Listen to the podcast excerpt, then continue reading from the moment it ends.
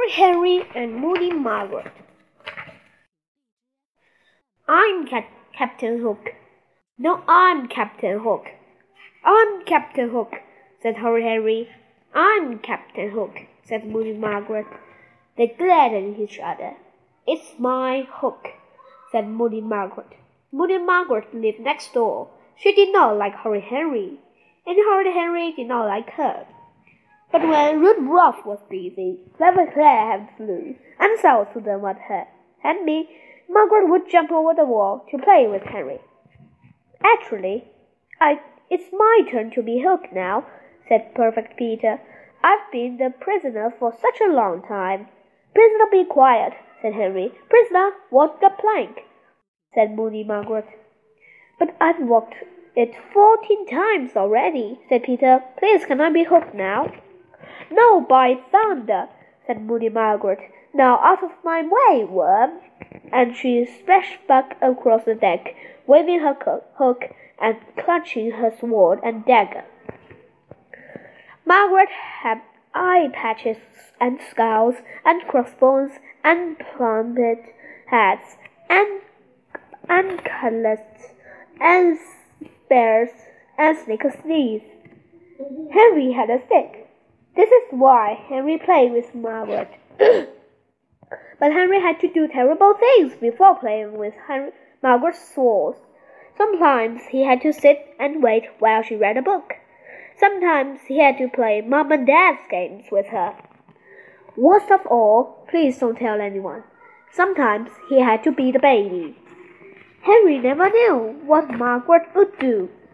When he put a spider on her arm, Margaret laughed. When he pulled her hair, Margaret pulled his harder. When, Ma- when Henry screamed, Margaret would scream louder. Or she would sing or pretend not to hear. Sometimes Margaret was fun, but most of the times she was a moody old grouch.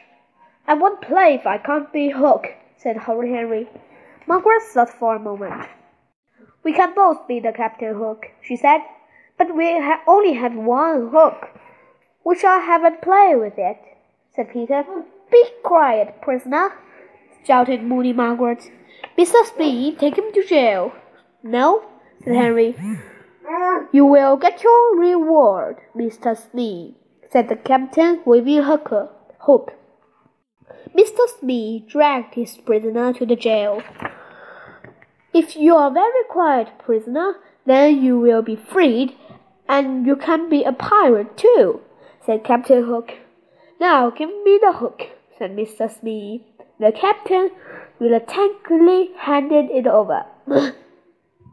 now I'm Captain Hook and you are Mr. Smee, shouted Henry. I ordered everyone to walk the plank. I'm sick about I'm sick of playing pirates, said Margaret. Let's play something else. Henry was furious. That was just like Moody Margaret. Well, I'm playing pirates, said Henry. Well, I'm not, said Margaret. Give me back my hook. No, said Henry. Margaret opened her mouth and screamed. Once Margaret started screaming, she would go on and on and on. Henry gave her a hook. Margaret smiled. I'm hungry, Margaret said. Got anything to eat? Henry has three bags of crisps and seven chocolate biscuits hidden in his room, but he certainly wasn't going to share them with Margaret. You can have a radish, said Ma- Henry. What else? said Margaret. A carrot, said Henry. What else? said Margaret. Glop. What's glop? Something special that only I can make said Henry. What's in it? asked Margaret. It's a secret, said Henry. I'll bet it's yucky, said Margaret. Of course it's yucky, said Henry. I can make the yuckiest glop of all, said Margaret. That's because you don't know anything. No one can make yuckier glop than I made. I dare you to eat glop, glop, said Margaret. I double you back, said Henry. Theirs goes first. Margaret stood up very straight. All right, said Margaret. Glop starts with snails and worms. And she started poking under the bushes. Got one, she shouted, holding up, holding up a fat snail. Now for some worms, said Margaret. She got down her hands and knees and started digging a hole. You can't put anything from outside into Glop, said Henry quickly. Only stuff in the kitchen. Margaret looked at Henry. I thought we were making glop, she said. We are, said Henry, my way because it's my house. Horrid Henry and Moody Margaret went into the gleam while kitchen. Henry got out two wooden mixed spoons and a giant bright bowl. I'll start, said Henry. He went to the cupboard, cupboard and opened the doors wide.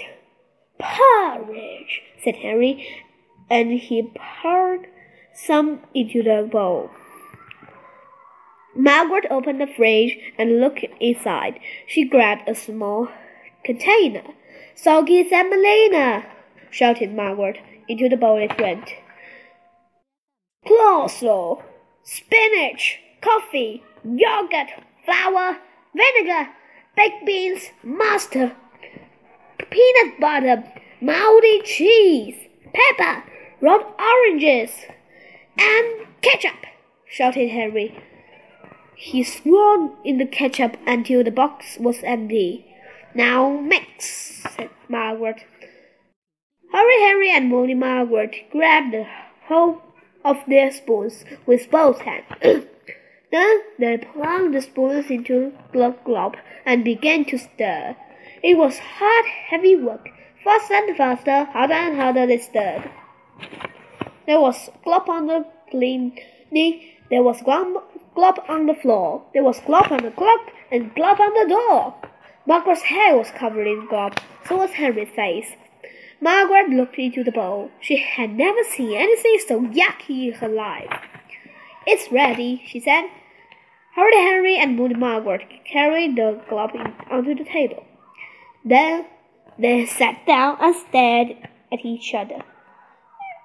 At the soppy, soppy, slimy, stucky, sticky, smelly, gooey, gluey, gummy, greasy, gloopy glop. Right, said Henry. Who's going to eat some first? There was a very long pause. Harry looked at Margaret. Margaret looked at Harry. Me, said Margaret. I'm not scared. She scooped up a large spoonful and stuffed it in her mouth. Then she swallowed. Her face went pink and purple and green. How does this taste? said Henry. Good, said Margaret, trying not to choke. Have some more then, said Henry. Your turn first, said Margaret. Henry sat for a moment and looked at the glop. My mum doesn't like me to eat between meals, said Henry. Henry, hissed Moody Margaret. Henry took a tiny spoonful. More, said Margaret. Henry took a tiny bit more. The glop wobbled lumpily on his spoon. It looked like Henry did not want to think about what it looked like. He closed his eyes and brought, brought the spoon into his mouth. Mmm, yum, said Henry. You didn't eat any, said Ma- Moody Margaret. That's not fair. She scooped up some glop and I directly to think what would happen next if they had not been interkept.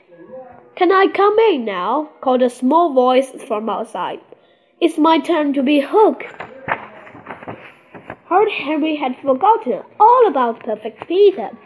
Okay, shouted Henry. Perfect Peter came to the door. I'm hungry, he said. Call me Peter, said Henry sweetly. Your dinner is on the table.